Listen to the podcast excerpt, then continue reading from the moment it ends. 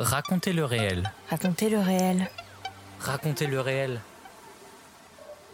Le podcast qui Le explore. podcast qui explore les dessous du documentaire.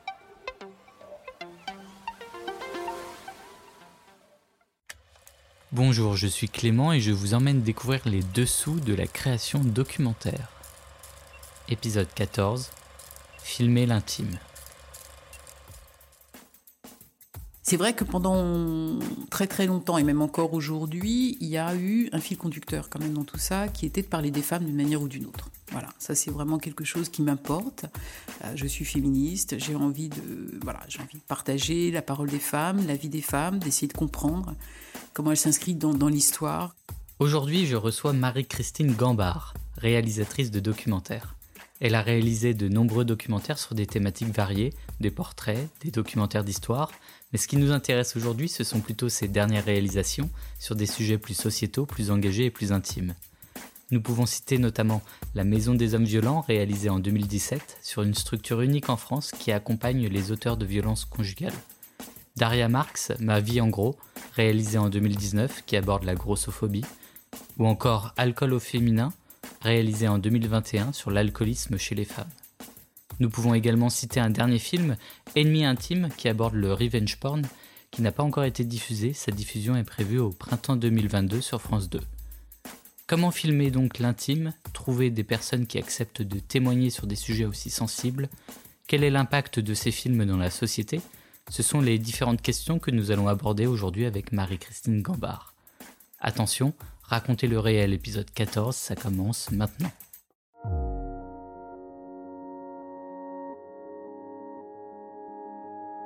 C'est quand même assez difficile de travailler avec le réel parce qu'il n'est pas très saisissable.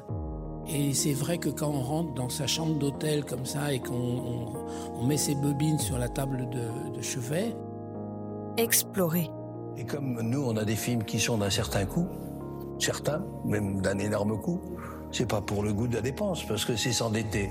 Et j'aime pas m'endetter, mais j'y suis bien obligé, parce que je veux surprendre, parce que je veux être dans la, la- la folle aventure de la vie de, de ce- de ces animaux. Raconter.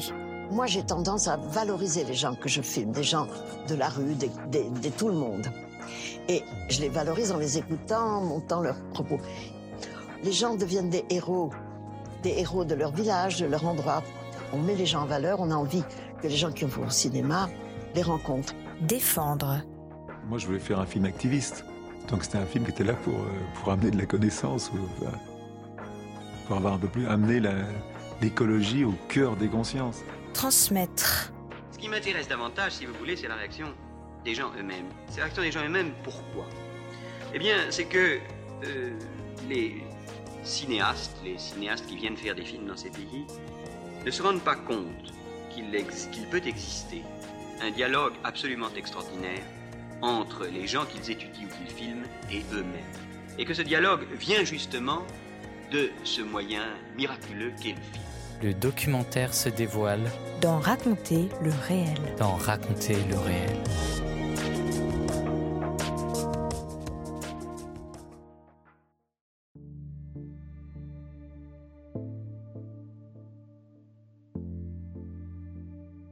Nous allons commencer par votre parcours, Marie-Christine Gambard. Comment êtes-vous devenue réalisatrice? Alors c'est un parcours un petit peu atypique puisque j'ai pas du tout fait d'études d'audiovisuel ou de cinéma. Je suis scientifique de formation, donc euh, j'ai fait une école d'ingénieur en fait euh, en génie, en urbanisme avec une spécialisation euh, en urbanisme. À la suite, euh, mais c'est vrai que pendant mes, mes études et d'ailleurs même un petit peu avant, mais bon, quand à l'époque, parce que ça commence à remonter maintenant tout ça, on faisait ce genre ce genre d'études, on n'arrêtait pas en cours de route. Mais c'est vrai que pendant mes études, j'avais beaucoup plus de plaisir à m'occuper du ciné-club universitaire que finalement suivre des cours. Il faut bien le reconnaître, il faut, faut être honnête avec tout ça. Et quand j'ai fini mes études, à l'époque, bon, la FEMIS euh, n'existait pas sous ce nom-là, mais s'appelait encore l'IDEC. Je me dis, qu'est-ce que je fais? Est-ce que je tente l'IDEC et tout? Mais bon, j'avais besoin de gagner ma vie financièrement. Donc, euh, bah, j'ai cherché du travail et j'ai d'abord fait de l'enseignement pendant, pendant six ans en maths. J'étais prof de maths. Ensuite, j'ai ressorti, parallèlement à ça, j'ai quand même suivi une formation à Sancier, euh, réalisation, montage vidéo, voilà, où j'ai appris un petit peu des, bases de tout ça. Et puis, mais bon, je connaissais personne dans ce milieu, donc euh, j'ai ressorti du tiroir mon diplôme d'ingénieur et là j'ai répondu à une annonce et j'ai été embauchée immédiatement. Euh, de manière assez drôle à l'époque au BERIM, au Bureau d'études du Parti communiste français. C'était pas du tout un choix politique, mais c'est avéré que finalement je me suis sentie bien dans cette ambiance où à l'époque il y avait la, la plupart de, de, la banlieue de Paris qui était encore rouge, comme on dit. Donc j'ai eu la chance de travailler avec des maires comme Jacques Ralit, euh, voilà, travailler à la réhabilitation de logements sociaux, faire construire pas mal de, de choses. Et puis, euh, bon, au bout de deux ans et demi, je me suis bien rendu compte que voilà, j'avais une carrière toute lancée, mais c'était pas fondamentalement ce qui m'intéressait. Et puis, j'ai recroisé par hasard un copain, Didier Griffon, que je remercie d'ailleurs, j'en profite pour le saluer, qui était euh, devenu monteur puis réalisateur, et on s'était connus pendant mes études à Lyon, etc. Et donc, je lui ai dit, mais présente-moi des gens avec qui tu as bossé, etc. Et il m'a invité dans une boîte de post-production où il faisait un montage, je crois, à l'époque. Et du coup, j'ai rencontré le patron. Enfin, je suis restée deux jours avec Didier et je me suis dit, mais c'est évident que c'est ça que je veux faire. Donc, je suis allée un petit peu au culot rencontrer le patron de sa boîte et je lui ai dit, écoutez, prenez-moi. Euh, voilà, je suis ingénieur. Je lui ai raconté, déplié mon CV, ce que j'avais fait, mais qui me regardait en disant, mais elle est complètement dingue. Euh, voilà, elle elle est en train de me dire qu'elle veut lâcher une carrière euh, toute tracée, euh, avec un salaire plus qu'honorable, pour redémarrer tout à zéro. Et il s'est dit après tout, alors à l'époque, on n'était même pas encore sur, euh, sur Avid ou sur des, des logiciels de montage. Quoi. C'était vraiment des régies. On a le sentiment de se retrouver dans une navette spatiale. Et le gars s'est dit, bah, elle est scientifique, elle va comprendre assez vite de quoi, de quoi il s'agit, comment ça marche. Et il m'a dit, bah, écoutez, Banco, venez faire un stage chez moi. Et puis voilà, j'ai donné ma démission dans la foulée, donc j'ai divisé mon salaire par 6 à l'époque pour redémarrer tout à zéro. Euh, et puis j'ai commencé par le montage. Au bout de trois mois, je montais tous les films de la boîte. Et puis, puis voilà, j'ai fait une dizaine d'années, voire 15 ans presque de montage. Et puis je suis passée à la réalisation euh, petit à petit, où là j'ai commencé à réaliser toutes sortes de choses aussi bien des programmes courts que du magazine, euh, voilà, avant d'arriver au documentaire. Et je ne fais plus maintenant que du documentaire depuis environ 15 ans. Vous aviez quel âge euh, lors de cette reconversion? J'avais 32 ans. Vous avez toujours donc euh, souhaité plutôt euh, peut-être pas être réalisatrice, mais travailler en tout cas dans, dans, dans le cinéma, dans le film? Bah, ce, qui ce, qui est, sûr, c'est que déjà même quand j'étais au lycée, j'avais une fascination de toute manière pour le cinéma. J'avais la chance à l'époque d'avoir un prof de philo qui était très ouvert sur le monde.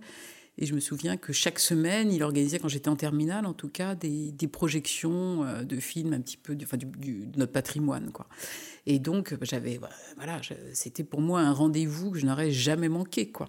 Et donc, à partir de là, c'est vrai que je suis devenue, alors je ne sais pas si on dit une rate de cinémathèque, mais en tout cas, j'ai fréquenté énormément les cinémathèques et les cinémas pendant mes études, donc comme je vous dis, euh, à l'INSA de Lyon, je me suis occupée avec des copains du, du ciné-club universitaire. Donc j'avais un grand plaisir à organiser deux fois par semaine des, bah, des, soirées dédiées soit au cinéma, un petit peu. Il y avait, je me souviens, le mardi soir, on faisait du cinéma plutôt militant, donc on faisait découvrir au public universitaire, donc aux étudiants, des films pas très connus, mais qui étaient, qui déjà appelaient à, à débattre de bah, de choses variées et intéressantes sur comment, comment tournait notre monde. Quoi. Et puis, une fois par semaine, on diffusait plutôt des films plus grand public, en tout cas, ce qui nous permettait de faire venir du monde, donc faire entrer de l'argent dans les caisses pour pouvoir faire d'autres programmations. Et une fois par mois, on, faisait, on organisait des nuits.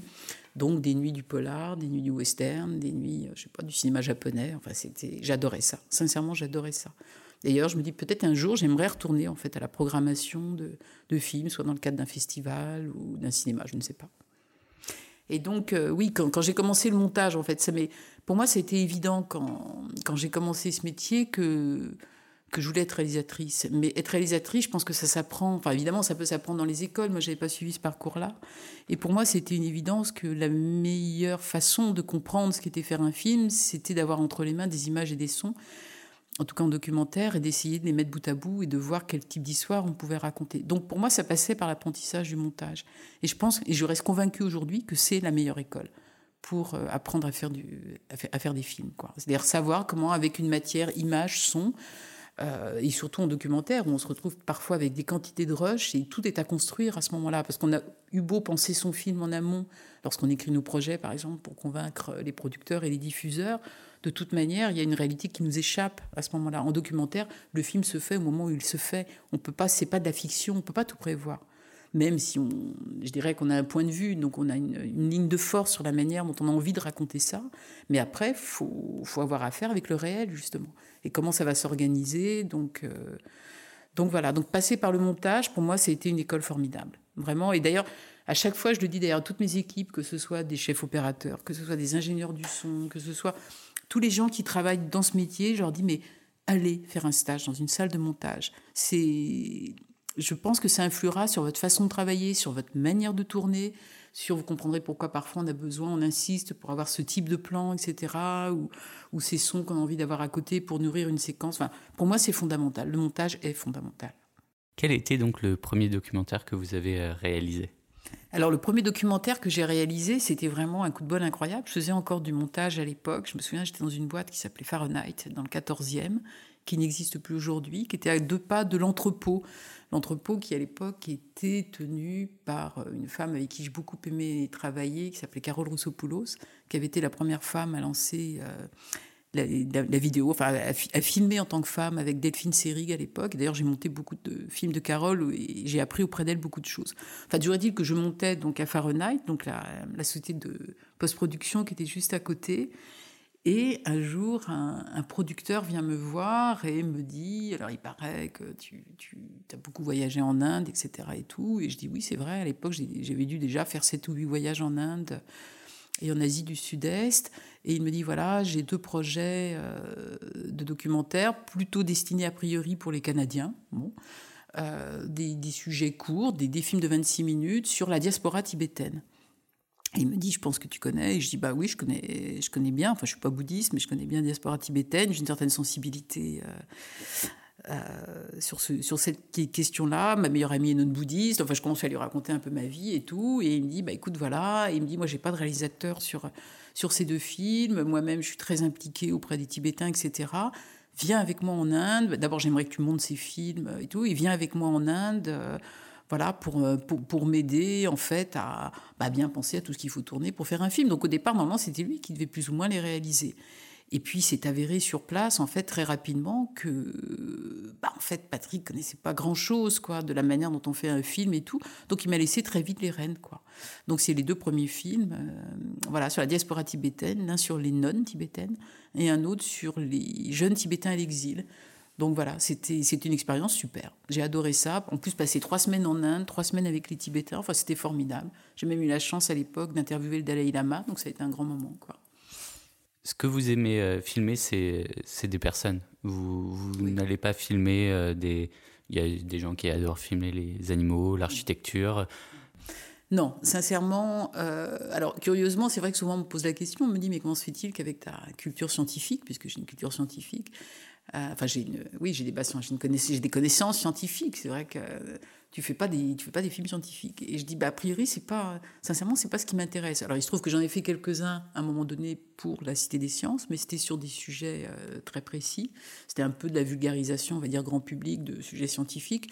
Donc, je dirais que l'exercice m'intéressait, mais c'était des, c'était des, des, films de dizaines de minutes, euh, voilà, destinés à des, expositions à la Cité des Sciences. Non, moi, j'aime aller à la rencontre euh, des, des personnes. Donc, ce soit par le biais de récits de vie, mais aussi de portraits. J'ai fait énormément de portraits d'artistes, par exemple. Ça, j'aime beaucoup, qu'ils soient vivants ou morts. Enfin, j'aime beaucoup approcher, approcher l'humain, approcher ce qui, les, ce qui les motive, ce qui fait qu'ils avancent de cette façon-là dans la vie et pas d'une autre.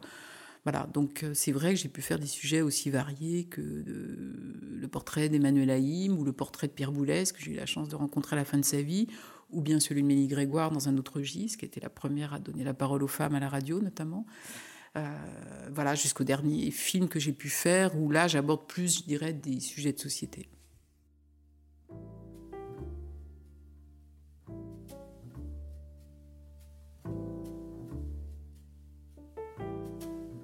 Parler des femmes d'une manière ou d'une autre.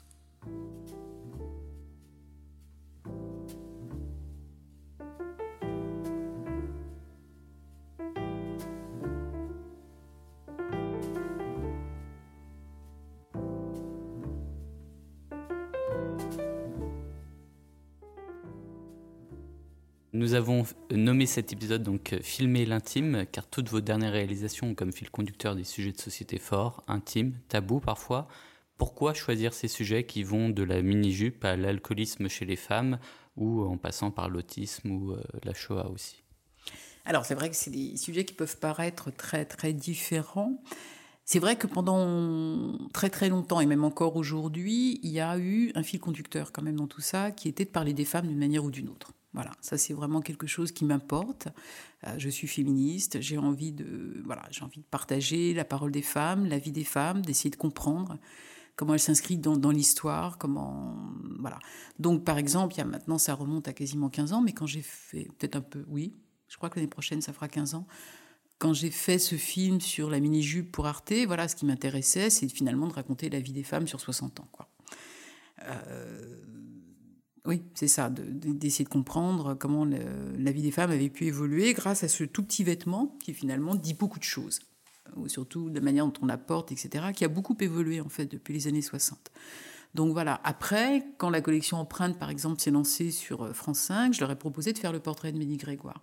Où pour moi, c'était évident qu'elle avait toute sa place dans cette collection, puisqu'elle avait été la première à donner la parole aux femmes évidemment, c'est pas une figure comme Simone Veil, mais mine de rien, elle a participé avec Simone Veil à, l'abolition de, la loi, euh, enfin à favoriser le, droit à l'avortement, etc. Donc ça me semblait important de réécouter ces voix-là qui ont compté. Et d'ailleurs, je me souviens toujours quand il y a eu l'avant-première, enfin le lancement de la collection Empreinte, il y a eu une grosse fête au Palais de Chaillot. Et je suis allée chercher Ménie Grégoire, et donc on lançait la collection Empreinte. Et à peine arrivé, euh, on est tombé sur Gisèle Halimi, qui elle aussi avait eu donc un film qui lui était consacré dans la collection. Et ces deux femmes se sont tombées dans les bras l'une de l'autre en disant mais, mais qu'est-ce que je suis contente de te voir, etc. Et, moi, ça m'a beaucoup touchée, quoi. Me dire Gisèle Halimi reconnaît le travail qu'a fait Ménie Grégoire. Euh, quasiment à la même époque qu'elle, quoi. Donc c'était euh, voilà. Donc les, femmes ont traversé, je dirais comme ça, ma, filmographie. J'ai fait le duel Garbaud-Dietrich. Ça, j'ai adoré revisiter leur, euh, leur rivalité dans le Hollywood euh, des années 20 et 30. J'en ai fait pas mal. Portrait d'Emmanuel Haïm, pour moi, s'inscrit aussi dans cette démarche-là.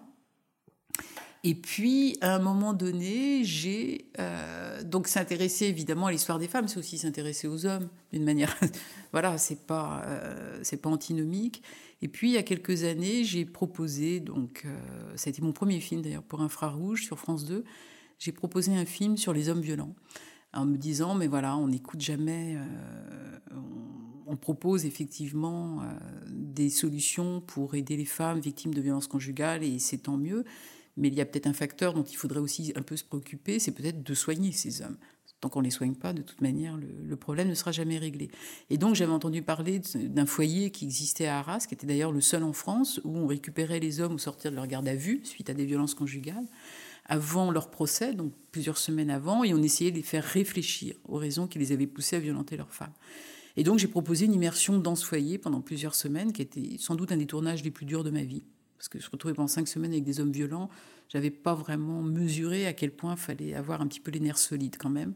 Déjà parce que j'étais pas là pour les juger, ça c'est sûr, mais euh, voilà pour euh, pour résister quand même à, quelques débordements qui étaient un petit peu un petit peu pénibles au quotidien. Mais, euh, mais bon, pour moi, c'était aussi un enjeu incroyable parce qu'il a fallu leur donner confiance à ces hommes-là. Et ça se fait pas comme ça. Ça se fait pas comme ça. On n'arrive pas en disant voilà, je fais un film sur la violence conjugale euh, à travers le, regard, enfin à travers les hommes violents et, le travail thérapeutique qu'on peut faire avec eux. Il a fallu les mettre en confiance, les convaincre qu'un film comme celui-là était important.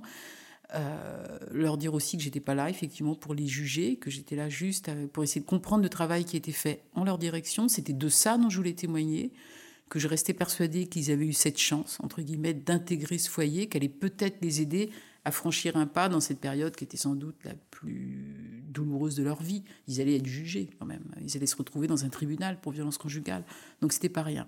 Donc j'avoue que c'est un exercice un peu, euh, un peu costaud.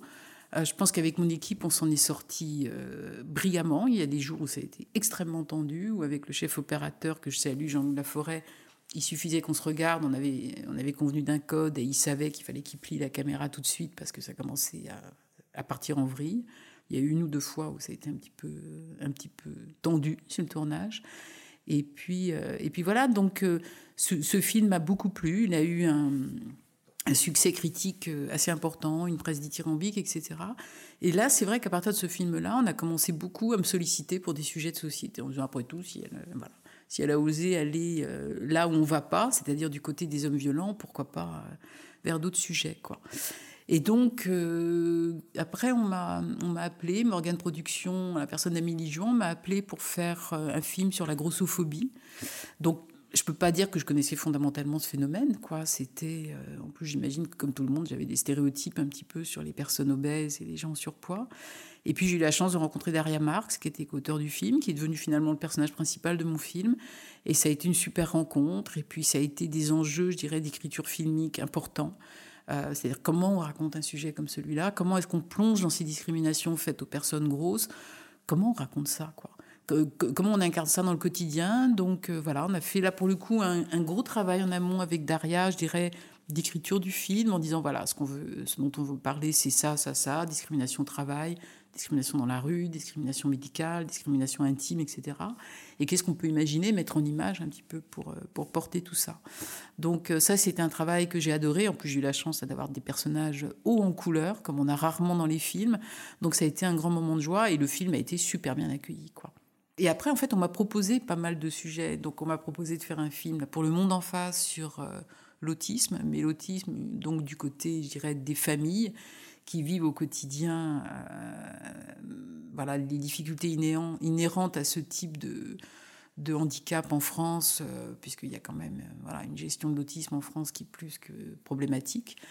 Donc là, ça m'a, aussi intéressé, déjà parce que c'est quelque chose aussi que, que j'avais ressenti avec les hommes violents, c'est-à-dire que mettre l'accent en fait sur un foyer comme celui d'Arras, le Home des Rosati, c'était aussi essayer de faire bouger les lignes, quoi, de dire mais pourquoi en France, un seul foyer se préoccupe d'essayer d'aider ces mecs, de leur tendre la main, de les faire réfléchir sur leur violence et de se dire, si on arrive à les soigner, entre guillemets, il y aura moins de victimes, il y aura peut-être moins de récidives. Et c'est le cas d'ailleurs à Arras, tous les mecs qui sont passés par là, finalement, il y a, très peu de taux de récidive, quoi. quasiment 40% de moins quand même que dans la réalité. Donc ça vaut le coup de donner un coup de projecteur sur ces, euh, sur ces initiatives.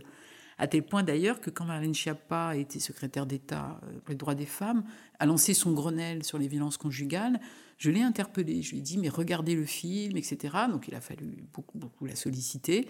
Elle a fini par voir le film. Elle est allée au Home des Rosati. Elle a rencontré les équipes éducatives. Elle a vu les hommes qui étaient présents à ce moment-là. Et d'ailleurs, ça fait partie d'une des mesures du Grenelle des violences conjugales, à savoir de faire construire, je crois, plus d'une vingtaine en fait de foyers comme celui-là euh, en France. Donc je me suis dit, c'est quand même, voilà, ça, c'est un film qui a été utile. Et sur l'autisme, c'est vrai que quand j'ai fait ce film et que j'ai pris conscience en fait du cauchemar que vivent les, les familles à tout niveau, que ce soit pour l'obtention d'un diagnostic, d'une prise en charge, d'un accompagnement scolaire, et je parle même pas de la problématique des autistes adultes, je me suis dit, mais il faut faire bouger tout ça. C'est pas possible qu'autant de gens soient laissés comme ça sur le bord de la route en France avec leurs gamins dont ils savent pas quoi faire, quoi. Ça va pas. Donc c'est vrai que je suis quand même motivée un petit peu par un désir. Il y je dirais pas que c'est une colère qui, me motive, mais il y a quand même quelque chose de l'ordre d'espérer de, à mon petit niveau faire bouger un peu les choses, quoi. C'était exactement ma question suivante. C'est euh, derrière tous ces films, euh, est-ce qu'il y a une volonté donc de, faire bouger euh, les choses, de faire changer les mentalités? Donc vous venez de dire oui. bah, il y a le désir, en tout cas, d'une prise de conscience, quoi. De voilà, je pense que oui, donner peut-être la parole à des gens à qui on la donne jamais. Donc ça, c'est pour moi, c'est important. Donc c'était le cas pour les hommes violents notamment. c'était le cas pour les pour les personnes grosses, donc à travers le film sur la grossophobie. Et puis l'année dernière, donc euh, Programme 33 m'a sollicité, qui est une boîte de production avec qui j'avais déjà fait trois films, dont Les Hommes violents d'ailleurs, pour faire un film sur l'alcool au féminin. Donc j'avoue que j'étais un petit peu surprise en fait de cette proposition au départ. J'ai l'alcool au féminin, euh, ok, on va parler des femmes, l'alcool, bon, très bien. Donc j'ai eu envie, je me suis dit, bah, avant de, leur répondre, je vais quand même voir un petit peu, euh, qu'est-ce qui peut m'interpeller derrière, quoi. Donc je me suis beaucoup documentée. J'ai lu le livre de Laurence Cotet qui raconte un petit peu euh, euh, la manière dont elle, dont elle a arrêté l'alcool. C'est l'histoire de cette femme cadre qui a beaucoup témoigné sur les plateaux depuis une dizaine d'années, qui était euh, cadre sub chez Vinci et qui s'était effondrée devant 500 personnes, je crois, un cocktail de fin d'année, et qui dans son livre Non, j'ai arrêté raconte un petit peu tout son parcours de soins. Et j'ai surtout lu le, livre du docteur Fatma Bouvet de la Maison Neuve sur les femmes et l'alcool. Et là, je me suis rendu compte, mais c'est incroyable, parce qu'à travers le prisme de l'alcool, au fond, on raconte d'une certaine manière la femme d'aujourd'hui. Et donc, un petit peu tout ce qui fait qu'on se retrouve coincé dans des étaux où voilà, on a un échappatoire, ça peut être l'alcool. Et là, je me suis dit, d'un coup, je rejoins finalement mes préoccupations qui sont d'éclairer la vie des femmes.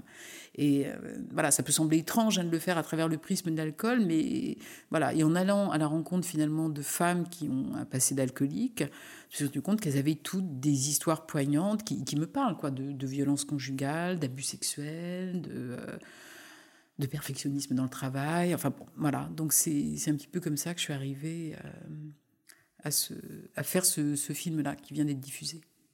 On écoute un extrait de votre film Alcool au féminin, produit en 2021 par Programme 33 et diffusé sur France 2. Je suis jamais rentrée dans un bar pour assouvir ma soif d'alcool. Jamais. C'est culturel. C'est voilà, une femme, ça ne boit pas euh, à 9h du matin euh, son petit blanc euh, sur le zinc en compagnie d'hommes qui font la même chose. Un homme qui boit, c'est un bon vivant.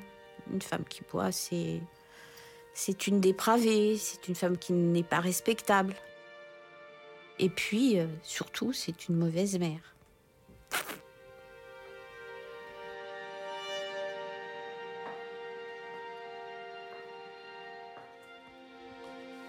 Dans mes représentations, moi, tant que je ne boirai pas le matin, je ne serai pas alcoolique. Tant que je ne serai pas à la rue, je ne serai pas alcoolique. Pour moi, la personne qui était alcoolodépendante, c'était la personne qui n'avait plus de moyens, qui était à la rue, qui, qui buvait euh, à même la bouteille.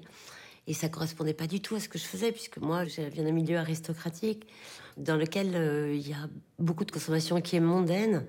Et donc, finalement, ça m'a plutôt desservi, puisque je me suis longtemps protégée par ce déni qui me disait, ben non, mais tant que c'est du cristal, tant que ce sont des belles bulles, finalement, il ne peut pas y avoir d'alcoolodépendance.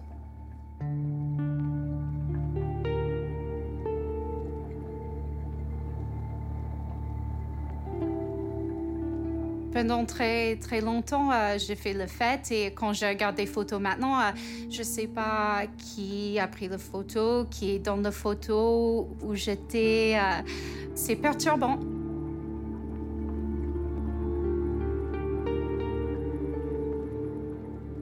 C'était pas vraiment moi, c'était euh, le party girl qui, qui, buvait beaucoup, qui faisait beaucoup de bêtises, mais qui était à la fois sexy. Donc, euh, j'ai les souvenirs que j'ai passé un bon moment.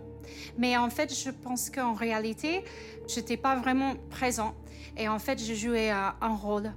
Those nipples make me feel so good. Mon premier verre, c'était à 14 ans. Je voulais savoir comment c'était d'être bourré, je savais pas. Et puis après, pour le reste du lycée, euh, j'ai pas trop bu.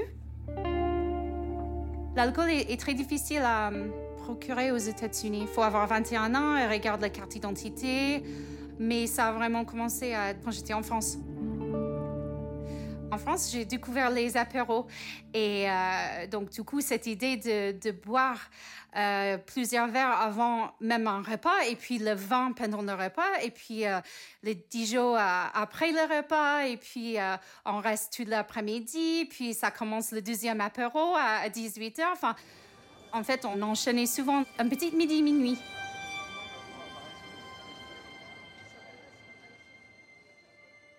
Vous avez fait pas mal de documentaires, comme vous l'avez dit, pour France Télévisions. Est-ce que, euh, comme les films dont vous venez de parler, euh, est-ce que ce sont des commandes de la chaîne ou bien c'est vous qui leur proposez le sujet ou bien c'est la boîte de prod qui vous propose le sujet, comme vous venez de le dire, pour euh, l'alcool féminin? Alors, jusqu'à il y a quelques années, c'est surtout moi qui proposais des sujets. Il se trouve que maintenant, j'ai la chance qu'on m'en propose beaucoup. Donc ça vient de la part de sociétés de production avec qui j'ai du plaisir à travailler. Donc pour pas les citer, il y a Morgane, il y a Programme 33 voilà. Donc, euh, qui connaissent un petit peu, je dirais, mais ce qui me passionne, ce qui m'intéresse, et qui pensent que je suis sans doute la, bonne personne pour ce film-là. Dernièrement, j'ai eu la chance que ce soit France Télévisions directement qui me propose un film, qui est le documentaire là sur lequel euh, que je suis, euh, pour lequel je suis en train de montage, mais j'arrive quasiment à son terme, donc sur le revenge porn. Là, j'avoue que je suis tombée un peu de ma chaise quand j'ai commencé à me plonger dans ce sujet-là. Et là, c'est peut-être la première fois qu'un sujet me met autant en colère. Voilà, ce que j'y ai découvert me, me, choque profondément et me donne bien évidemment envie de dénoncer euh, tout ça en espérant faire là aussi bouger à mon petit niveau un petit peu les choses parce qu'il faut que la législation change, il faut que la parole des victimes soit entendue autrement. Enfin, c'est assez terrible, quoi. Effectivement, continuons de parler de ce film, donc Ennemi intime, pas encore diffusé, mais qui le sera au printemps 2022 sur France 2. C'est un film là aussi très engagé. Alors ce film est coécrit avec Émilie Graal, qui a également fait l'enquête, donc c'est elle qui avait trouvé euh, tous les personnages. Donc quand moi j'ai été appelée pour faire ce film, en fait les, personnages, enfin les personnes qui vont témoigner dans le film étaient toutes plus ou moins trouvées. Voilà. J'ai été extrêmement choquée d'entendre les histoires que l'on m'a confiées, extrêmement choquée. J'arrive pas à imaginer comment deux personnes qui ont eu même qu'une aventure amoureuse, m'ont pu s'aimer en tout cas à un moment donné, l'un des deux décide au moment de la rupture de publier sur des réseaux des sites pornographiques, des vidéos prises déjà à l'insu de sa partenaire, avec euh, des mentions comme quoi, euh, voilà, c'est une pute qui baisse comme une chienne. Enfin, je veux dire, je, suis désolée d'employer ces termes-là, mais c'est aussi ce qui s'inscrit, ou d'envoyer ces vidéos via des, faux profils Facebook aux familles de ces femmes-là. Enfin, d'avoir la volonté de les briser à tout jamais. Vous imaginez bien que si vous vous retrouvez, dire dans des, sur des sites pornographiques, dans des lors de vos ébats sexuels, euh, bonne chance pour que ce soit supprimé. C'est-à-dire que ça va vous coller à votre image toute votre vie. C'est-à-dire que ces femmes-là, évidemment, on la crainte que toute leur vie, dès que vous tapez leur nom sur Internet, ça ressort. C'est monstrueux. Le, garçon qui témoigne dans le film, la vidéo porno qui a été prise donc par son amant de l'époque, euh, à son insu, a circulé sur je ne sais plus combien de sites pornographiques, a été vue un million de fois. Donc c'est d'une violence, mais inouïe. Et moi, très sincèrement, je me suis posé la question, je me dis, mais j'aurais été victime de revenge porn, est-ce que je m'en serais remise? Sincèrement.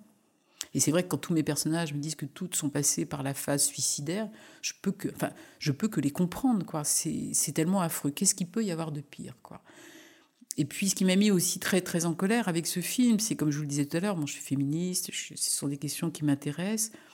Et là, finalement, si on réfléchit bien, finalement, aux raisons de ce revenge porn, je me dis, mais finalement, ce qui, est, aussi très révélateur, c'est cette société très patriarcale, finalement, qui laisse possible ce genre de choses, qui la punit d'ailleurs euh, finalement très peu ou très mal, puisque les victimes se sentent vraiment bafouées et, ne sont pas entendues. Il faut savoir qu'aujourd'hui, un auteur de revenge porn n'est pas considéré comme un agresseur sexuel.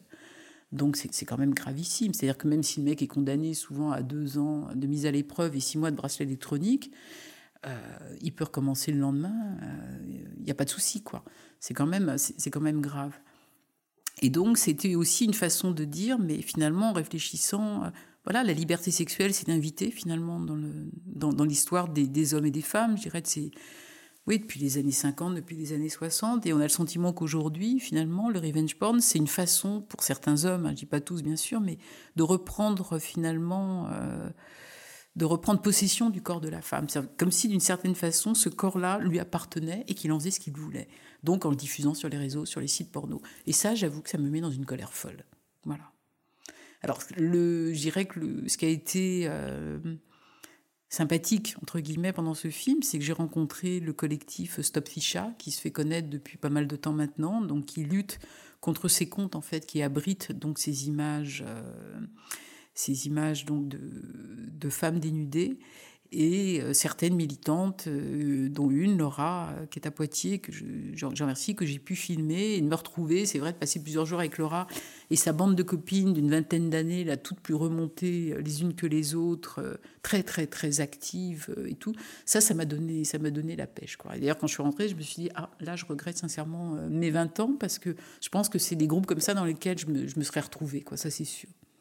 Donc ça, c'était le bon côté. Mais j'avoue que c'est un film qui m'a profondément déprimé, quoi. Sincèrement, c'est très très dur. Et d'ailleurs, c'est vrai que là, je suis un peu en fin de montage. Bon, je vais présenter le, film prochainement à la chaîne, mais je pense que sincèrement, c'est un des films les plus durs que j'ai fait dans la mesure où il y, y, a très peu de notes d'espoir, quoi. Autant l'alcool au féminin, le fait d'avoir interviewé des femmes abstinentes bah, du coup, ce sont des femmes qui s'en sont sorties. Donc le message du film, c'est oui, on peut s'en sortir, même si on a 10, 20 ans d'alcoolisme derrière soi. Se sortir de revenge porn, c'est compliqué, quoi.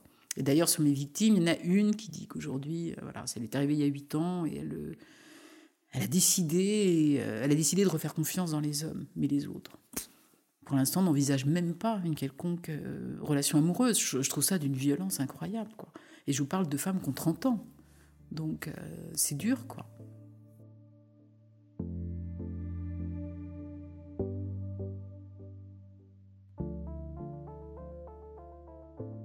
Filmer l'intime.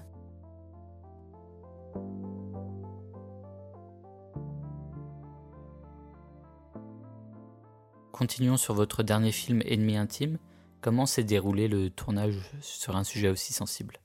Bah, Déjà, le tournage de ce film, je dirais, c'est Bon, en priorité, de toute façon, sur des sujets comme ça, que ce soit l'alcool au féminin ou que ce soit même l'autisme, d'une certaine manière, et encore plus le revenge porn, je tiens de toute manière à rencontrer les personnes avant. Voilà, passer du temps avec elles, bien leur expliquer les enjeux du film, euh, ce que ça signifiait, etc. Alors, il se trouve qu'elle, par exemple, pour l'alcool au féminin, c'est vrai que j'ai passé beaucoup de temps avec les femmes qui acceptaient de témoigner à visage découvert en leur expliquant un petit peu les enjeux, mais aussi les risques qu'elles prenaient, d'une certaine manière, à oser dire à la France entière qu'elles avaient été alcooliques, etc. Bon, je voulais bien qu'elles en soient conscientes, surtout pour celles qui étaient abstinentes depuis quelques mois.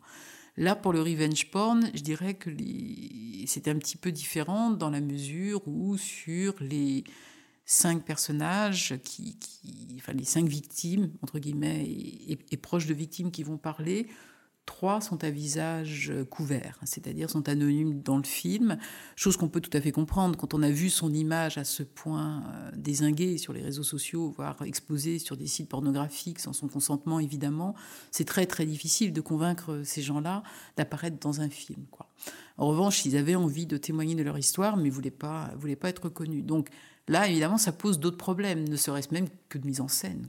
Comment est-ce qu'on... Voilà, parce que je ne fais pas de la radio, donc... Euh, Comment est-ce qu'on met en scène des personnes qui veulent pas, qui veulent pas être reconnues, quoi. Mais ça n'empêche que je les ai quand même toutes euh, rencontrées, euh, discuté avec elles pour bien comprendre euh, un petit peu leur histoire, quels en étaient les enjeux à chaque fois. et puis leur dire que voilà, de toute façon, le film était basé avant tout sur leur témoignage, que de ce témoignage, il serait toujours possible pour elles de me dire à un moment donné que certaines choses qui avaient été dites, elles ne souhaitaient pas que ça figure dans le film. Et ça, je tiens toujours à respecter cette parole-là parce que bah parce que voilà, ces, ces, personnes me confient quand même des choses terribles de leur intimité. Donc à un moment donné, elles ont le droit de dire, écoutez ça, finalement, je pense que c'est... Voilà, je me suis lancée sous le... Parce que j'étais sous le ton de la confidence et il y a un moment donné où peut-être ça va trop loin. Voilà, donc je leur laisse la possibilité de revenir dessus. Finalement, après, après tournage, il n'y a pas eu vraiment de, enfin, de, point d'arrêt mis à certaines paroles. Et puis voilà, je dirais que la, question, ça a été plutôt après, euh, je me débrouille comment à l'image, quoi. Parce que c'est complexe, quoi. C'est très complexe. Et puis, c'était je me débrouille comment à l'image, et puis surtout, comment je leur donne confiance, quoi. Comment je leur dis, mais moi, de votre image, je ne vais pas abuser. Je ne je suis, suis pas votre harceleur, je ne suis pas votre agresseur, je ne suis pas votre ex qui, effectivement, vous a filmé la plupart du temps euh, à votre insu euh, lors de vos jeux amoureux pour ensuite euh, exposer ça pour se venger ou par saloperie ou par perversité sur les réseaux sociaux ou sur des sites porno. Donc c'est des gens qui ont vu quand même leur image mais bafouée, qui se sentent humiliés à un point innommable. Donc voilà, leur redonner confiance en disant faites-moi confiance, voilà, je, ma caméra sera bienveillante, quoi. C'est complexe, hein, c'est complexe, c'est un exercice délicat. Est-ce qu'il y a hum, pas parfois un côté euh, très frustrant euh, si une personne interviewée dit finalement que ce passage-là, euh, elle ne souhaite pas qu'il soit utilisé alors que vous trouvez potentiellement que c'est ce passage qui dénonce le plus éventuellement le sujet?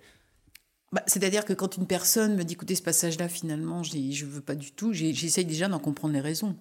Voilà, donc je je dis pas oui, oui tout de suite comme ça. On, discute ensemble et j'essaye de mesurer un petit peu quelles sont les, motivations, quoi, quelles, sont voilà. Mais après, les, choses se discutent et on arrive facilement à trouver à trouver un terrain d'accord, quoi.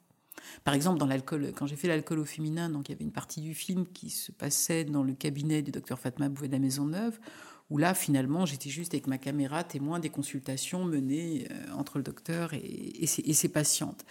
Et c'est vrai qu'il se livrait. Moi, j'arrivais en cours de consultation euh, d'un travail thérapeutique qui parfois avait commencé des mois, euh, des mois auparavant. donc il y avait une certaine complicité, je dirais, entre le, médecin et, la patiente.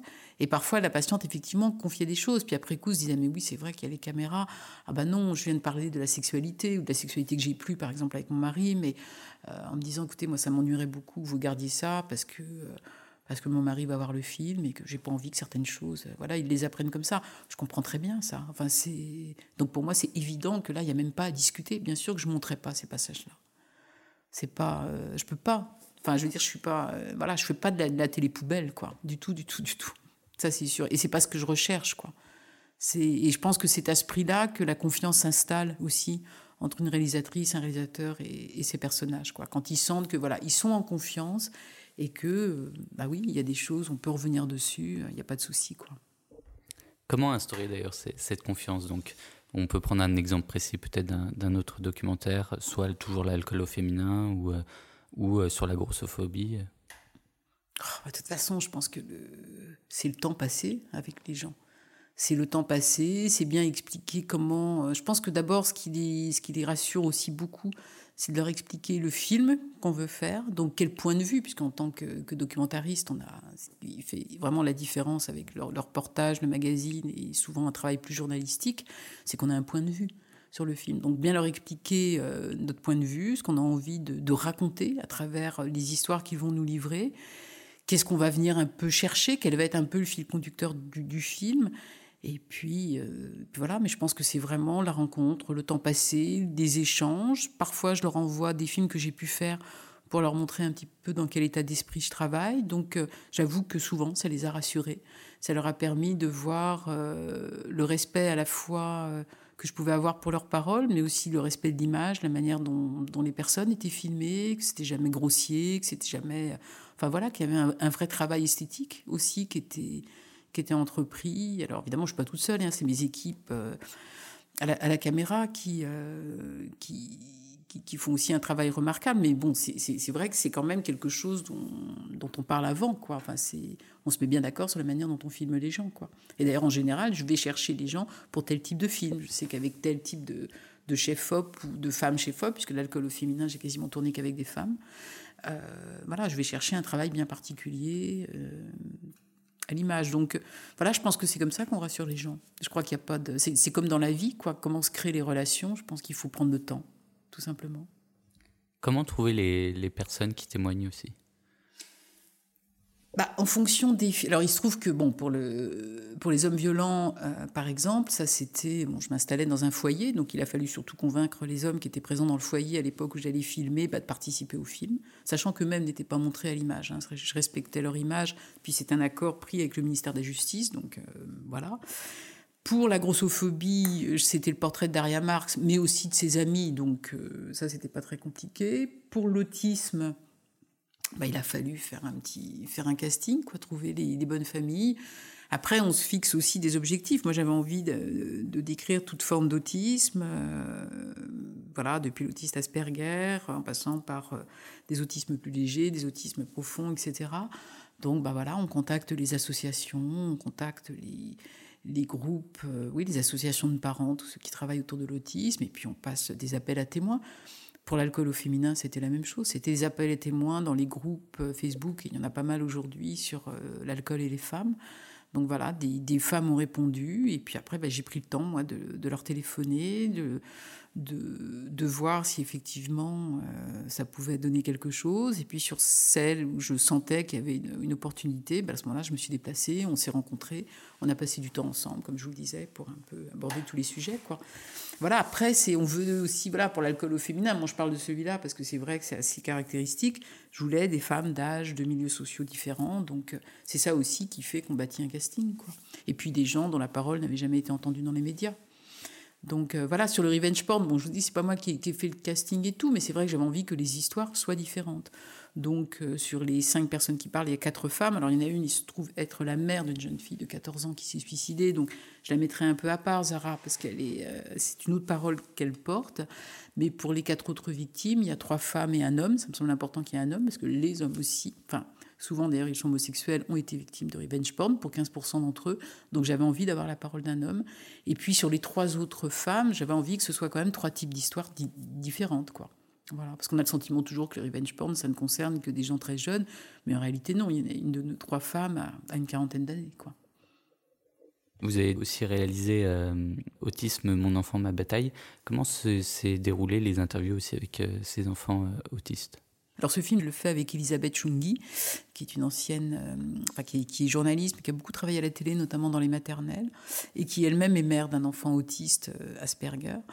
Euh, voilà, donc c'était d'abord donner la parole aux familles, quoi, raconter le combat des familles en fait. Et parmi les autistes qui ont pu prendre la parole, bon, il y a Paul, le fils de Domiti, un autisme assez léger, et puis une autiste Asperger qui est effectivement euh, adulte, qui, que, que je suis et que j'ai interviewé. Moi, ce que je voulais, c'est m'inscrire dans le quotidien pour bien mesurer leurs difficultés au quotidien, les difficultés d'avoir un enfant autiste au quotidien. Qu'est-ce que ça veut dire, quoi? C'est une organisation, c'est une organisation de vie, mais incroyable, quoi. Puis ce sont souvent des parents qui eux-mêmes ont, ont dû se former euh, aux méthodes comportementales pour faire progresser leur gamin, puisque la société les condamnait d'avance et considérait que de toute manière, ils seraient toujours euh, plus ou moins au fond, à part les mettre dans un hôpital psychiatrique, on leur propose pas grand-chose. Donc euh, je voulais, je voulais voir au quotidien, je voulais montrer au quotidien comment ces familles bah, se sont mis à apprendre telle méthode pour les faire lire, pour les faire écrire, pour leur apprendre à compter, pour, pour les éveiller au monde, tout simplement. Et ce qui était tangible, c'est de pouvoir mesurer justement les progrès faits par ces enfants. Quoi. Donc, euh, donc voilà, ce qui m'intéressait aussi, par exemple, dans le cas de Frédéric et Thibault, euh, Frédéric qui a un enfant autiste, enfin un fils autiste qui a aujourd'hui presque 20 ans, autiste profond, qu'elle n'a pas pu placer en France parce qu'il n'y a pas de structure pour l'accueillir, a dû exiler son fils en Belgique. Donc, dire, son quotidien, il est loin d'être drôle. Quoi. Tous les 15 jours, elle récupère Thibault, enfin, elle fait des centaines de kilomètres pour aller le chercher. Et puis elle se bat inlassablement pour lui trouver une structure proche de chez elle. Enfin, c'est des vies euh, terribles, quoi. Donc ça, fallait que je le montre, il fallait que je le filme, quoi. Donc c'est vrai que j'ai filmé un week-end où Thibaut est là, et donc là où on mesure qu'est-ce que c'est de vivre avec un autiste sévère au quotidien, quoi. C'est particulier, c'est particulier. Ces films, parfois, ont eu des réels impacts après. Est-ce que certaines familles, certaines personnes ont, vu leur vie euh, peut-être évoluer après, euh, après être passé sous, sous l'œil de votre caméra? Je peux penser aussi bien aux hommes violents euh, qui peut-être euh, le fait de se voir eux-mêmes témoigner devant une caméra a, fait encore plus évoluer leur, leur regard. Ou aussi donc euh, ces familles qui ont des enfants autisme ou peut-être que grâce à ce film le gouvernement a pu agir aussi. Bah, en ce qui concerne les hommes violents, euh, parmi tous les... Parce que le film sur les hommes violents, c'est d'abord un film sur le travail thérapeutique qui était fait au foyer. Donc je dirais plus que l'accent étant mis là-dessus, je pense que c'est le foyer qui a plus bénéficié, je dirais, des impacts, euh, des impacts du film. Voilà, et le, coup de projecteur qui a été donné sur le travail mené. Après, de tous les hommes qui intervenaient dans le film, il n'y en a qu'un avec qui je suis restée en relation, c'est Freddy, le seul d'ailleurs qui témoignait... Euh, à visage découvert où on a plaisir à voilà s'envoyer des petits mots. Euh, je sais qu'il est retourné avec sa femme, donc ça voilà et on, reste en relation. On va dire donc deux trois fois par an, on se donne des nouvelles et ça c'est plutôt euh, plutôt bien. Les familles d'enfants autistes, euh, oui, on se suit, on se on se téléphone, on s'envoie des messages, etc.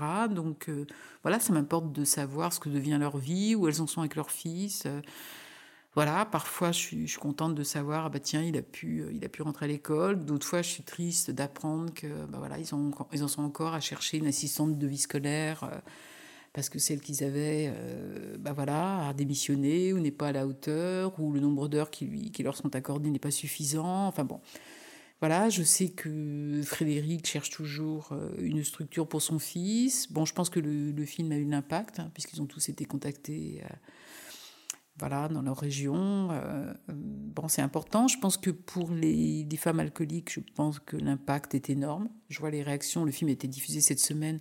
Je vois les réactions sur les réseaux sociaux, en tout cas sur les groupes justement d'alcool au féminin, de toutes ces femmes qui sont encore alcooliques, qui ont vu le film et qui trouvent que c'est vraiment un espoir incroyable pour elles. Donc ça, ça me fait plaisir.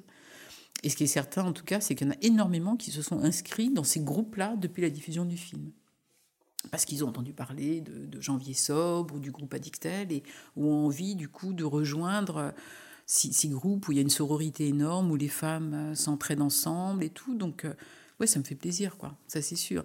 Après, le revenge porn, bah, j'espère simplement que ça va faire bouger un peu les choses et que, voilà, Laetitia Avia, qui en ce moment est la députée donc chargée de, la loi sur la haine en ligne, voilà, elle, est très contente qu'il y ait des voix de la société civile qui s'emparent un petit peu du problème, parce qu'elles sont un petit peu seules quoi, pour faire bouger les choses. C'est très, très, très compliqué le cyberharcèlement.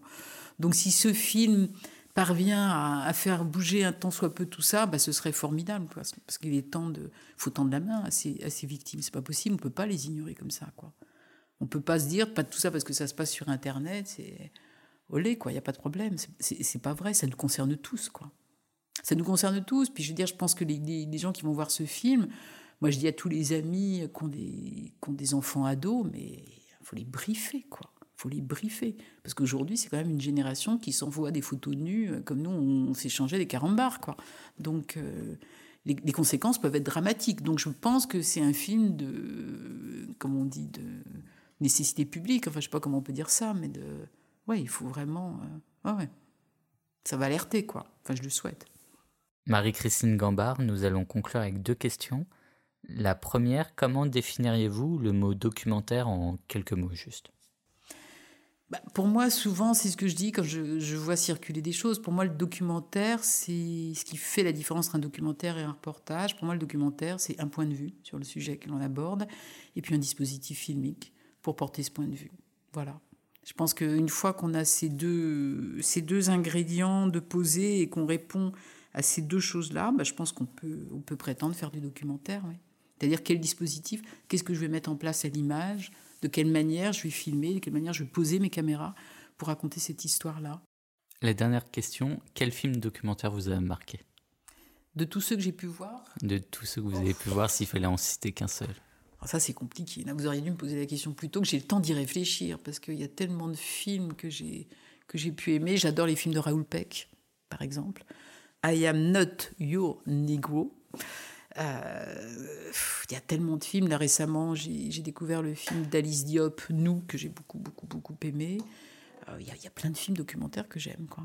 Voilà, où je peux être sensible à l'histoire, je peux être sensible à ce qu'on me raconte. Enfin, je, voilà, c'est non, il y, y, a plein de choses, quoi. La liste serait un peu, un peu vaste parce que je regarde aussi bien des films d'histoire. Là, j'ai adoré, par exemple, le film sur Pearl Harbor qui a été diffusé récemment.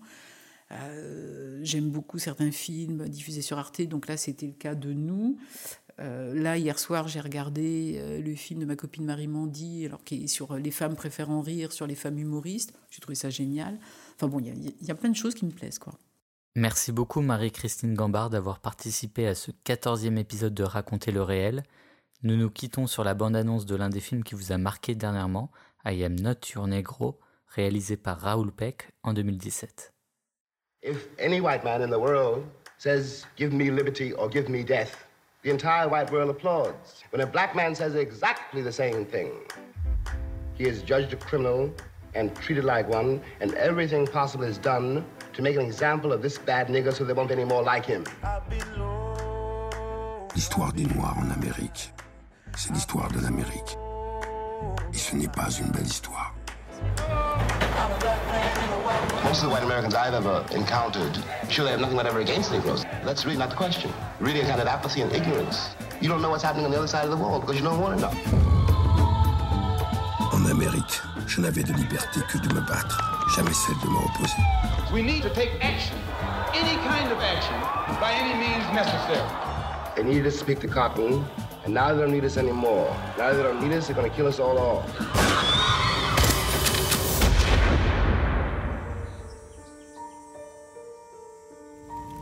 There are days when you wonder what your role is in this country and what your future is in it. I can't be a pessimist because I'm alive. The question you've got to ask yourself, the white population of this country's got to ask itself, is why it was necessary to have a nigger in the first place. Because I'm not a nigger. I'm a man. But if you think I'm a nigger, it means you need it. And you find out why.